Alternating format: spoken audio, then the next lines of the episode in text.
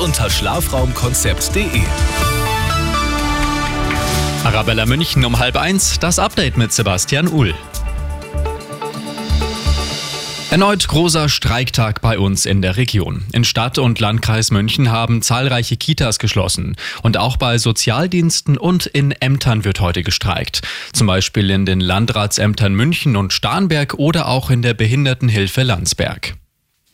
Wer ist verantwortlich für die Explosionen an den Nord Stream Gaspipelines? Heute macht eine Recherche der ARD und der Zeit die Runde, wonach eine Spur in die Ukraine führt. Verteidigungsminister Pistorius und Außenministerin Baerbock warnen aber, voreilige Schlüsse zu ziehen.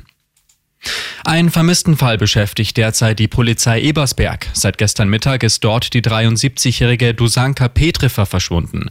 Die Frau ist orientierungslos und auf Hilfe angewiesen. Beschreibung und Bild finden Sie auf radioarabella.de. Bei Hinweisen bitte an die Polizei melden. Und jeder bei uns kennt sie, die alten U-Bahn-Wagen aus den 60er und 70er Jahren. Zum Teil sind sie immer noch auf den Schienen unterwegs, werden aber Jahr für Jahr durch modernere Züge ersetzt. Jetzt ist klar, die MVG will bis 2025 alle alten Bahnen ausmustern. Dann sind ein paar von ihnen nur noch im MVG-Museum zu sehen. Immer gut informiert, mehr Nachrichten für München und die Region wieder um eins. Und jetzt der zuverlässige Verkehrsservice mit Stefan Hempel.